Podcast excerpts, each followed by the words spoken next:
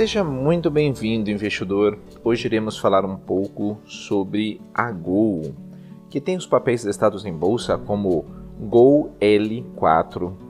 Mas antes, se você não é inscrito no canal do Investidor BR no YouTube, não deixe de se inscrever no canal e ativar as notificações. Assim você vai receber as nossas novidades. Todos os dias temos vídeos novos aqui no canal.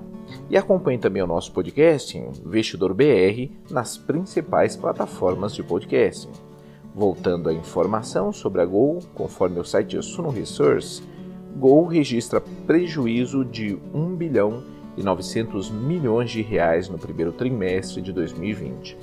A Gol registrou prejuízo líquido de 1 bilhão 996 milhões de reais no segundo trimestre de 2000 deste ano.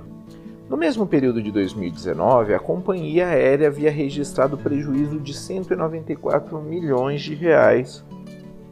A Gol também divulgou que, se descontados efeitos extraordinários, como receitas, despesas não recorrentes e variação cambial, o prejuízo seria de 771 milhões de reais ante os 2 milhões no mesmo período de 2019. A receita líquida da companhia aérea totalizou 357 milhões e 800 mil reais. Em comparação com o mesmo período do ano passado, esse valor representa a queda de 88,6%. De acordo com a Gol, esse resultado é devido principalmente à redução na demanda em decorrência da adoção do comportamento de distanciamento social pelos clientes e pelo fechamento das, de fronteiras. O EBITDA, que é o lucro antes de juros, impostos, depreciação e amortização ajustado, totalizou 99 milhões e 200 mil reais no período. O EBITDA ajustado por assento quilômetro disponível foi de R$ 10,02. Por sua vez, o resultado operacional no segundo trimestre foi de 20 milhões e 400 mil reais. A margem operacional foi de 5,7%. As despesas com pessoal por oferta de assentos apresentou um crescimento de 42%.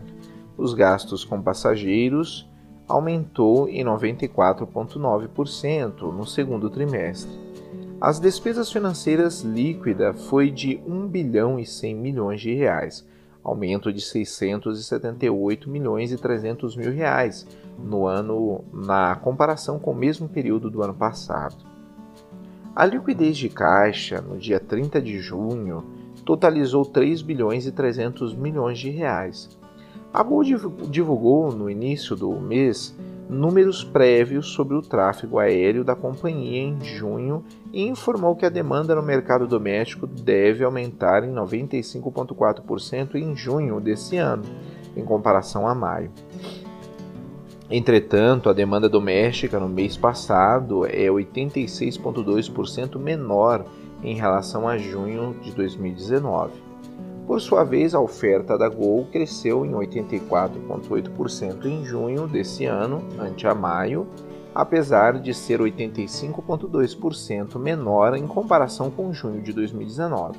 Além disso, a companhia aérea destacou que aumentou sua malha para 100 voos diários no sexto mês do ano.